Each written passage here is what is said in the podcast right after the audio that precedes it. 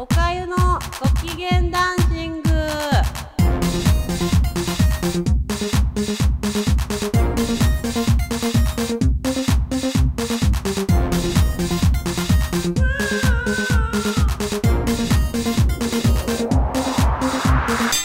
皆さんこんにちは。おかゆです。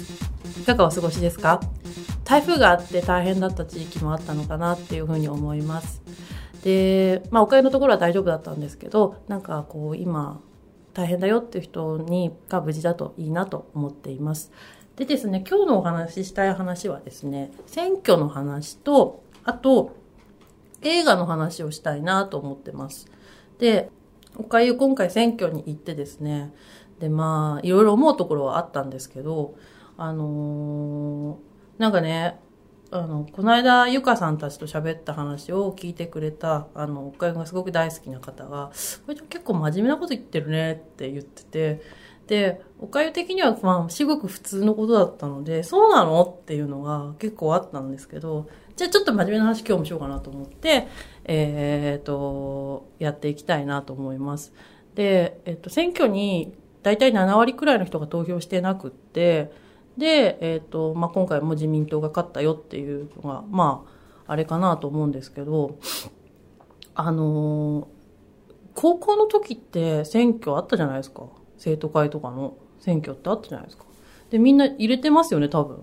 おかゆちょっと入れたか覚えてないんだけど。っていうかもう高校っていう箱庭だからいっかって思ったんですけど、大人の選挙も多分その延長線上にあって、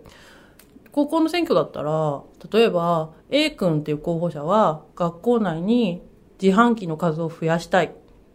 僕が完全生徒会長になったら自販機を5台増やすっていうのを出してきて、で、もう一人の B 君っていう人が、いやいや、そもそも自販機じゃ解決しないだろうと。そう、例えば学校から授業のある時間帯は出ちゃいけないルールを緩和させて、例えばだけど、昼休みとえっ、ー、と、朝の10時と昼休みは外に出ていいルールにしようっていう風になった時に、どっちがいいかっていうのとかってあったと思うんですよ。で、それと同じで、なんかこう、じゃあ、例えばみんな、いや、これ治ったらすげえ生活しやすいなとか、これが治ったらいいのになとかって思ってることって皆さんあると思うんですよ。例えば、あの、国民年金高いなとか国民健康保険料高いなとかって思ってる人が例えばいるんだったらちょっと下げますっていうのを公約にしてるところに入れるそれって多分さっき言った自販機がいいのか外に出れるのかがいいのかっていうのと同じ話だと思うんですよ。でそういうふうに見て投票するしないのかなっていうふうに他は思ってるんですけどどうもなんかそうではないようだのかなって今回の選挙を見ながら思いました。でね、昨日、まあその選挙終わった直後、昨日なんですけど、回はちょっとあまりにも投票率も低いし、天気も悪いし、あのー、家でね、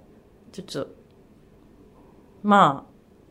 あ、あの、よくいるじゃないですか。居酒屋さんとかでテレビ見ながら、何なんだよこいつとか言って。こんなことやってっからな、日本はブツブツって言ってるおじさんみたいな状態で、家で大騒ぎしてました。一人で。はい。で、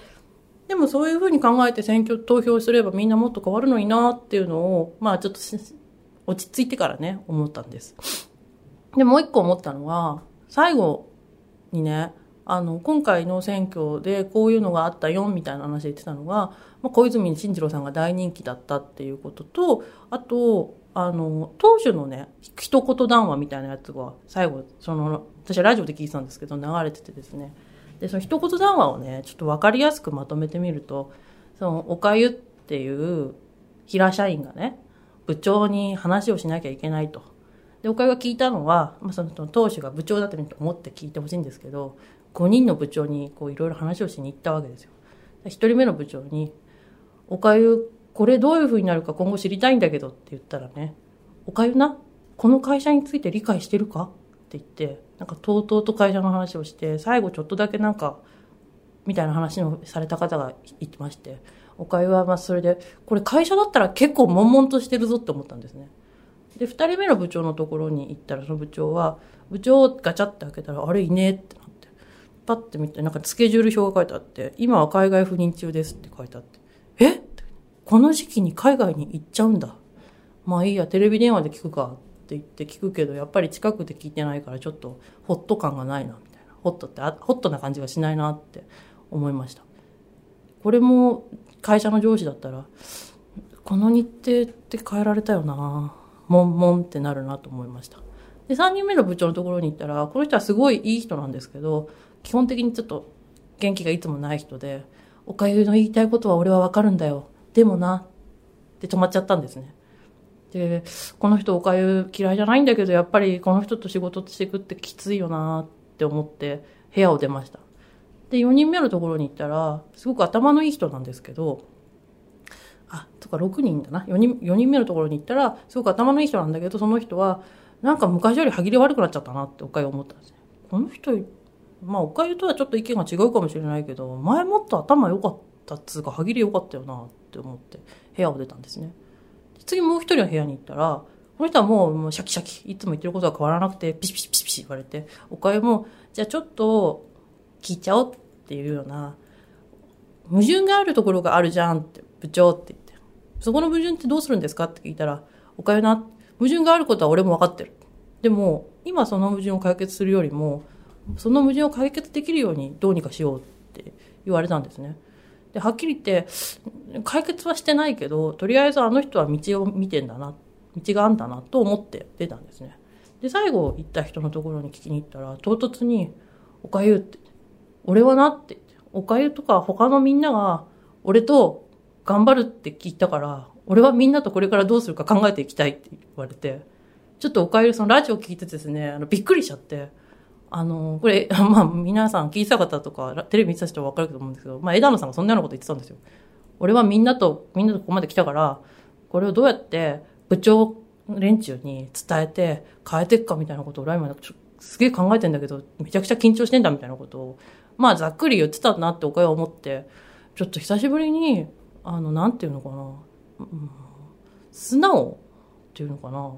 意見聞いたなって思って、この、これがこの人のもちろん持ち味だし、いいとこなんだろうなっていうのを突然ラジオを聞いていてですね、その時思ったんですよ、おかゆ。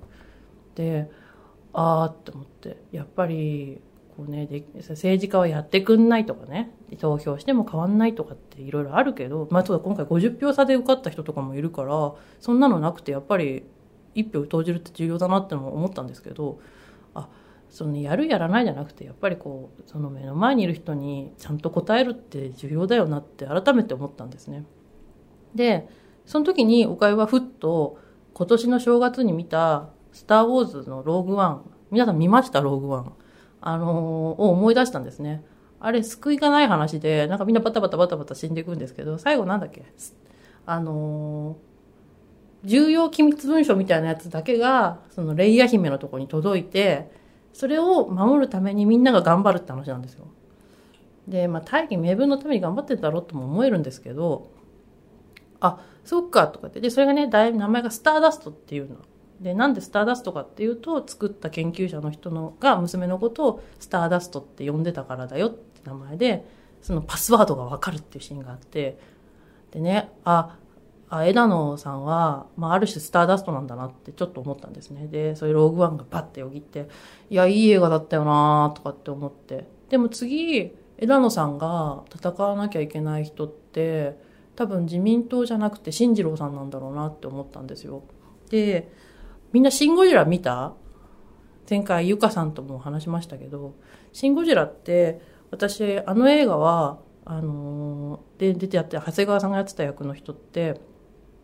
進次郎さんなんじゃないかなってずっと思っていて進次郎さんっていうキャラクターそのサラブレッドで、えーと、すごく精悍な印象で次世代のリーダーっていうイメージを持っている彼と私はその長谷川さんがやった役がダブるんですね。だから「シン・ゴジラ」でさらに言うならばあの細野さんが今回希望の党の方に行ってある種自民党とくっつくのか枝野さんの方とくっつくのかっていうところに今あると思うで彼とその競り合うような形で今後政治の話が展開していくと多分「シン・ゴジラ」を見た人たちは「シン・ゴジラ」みたいだなって言ってあの2人の動向を追うっていう風になるんじゃないかなっていう風に私は思ってるんですね。そうすると次枝野さんが戦わなきゃいけないのは新次郎さんなんじゃないかなと思っていて最近見た映画と政治がこうなんかこう混じって思っていました。それが今回のえー、選挙を見ながらおかゆがもやもや考えたことです。で、あと最後にもう一個、よく選挙に行かない人ってたくさんいるって言ってて、で、岡山周りは結構みんな選挙に行く人が多いんですけど、一人行かないって言った人がいて、行けよって言ったんですね。行かなきゃ絶好っていうかもういいよとか言って。まあ、あの、そういう人友達にいられても困るからさ、みたいなことを言ったら、その人が、ああ、でもそんな風に言う人ってあんまりいないから選挙行くって言って行ったらしいんですよ。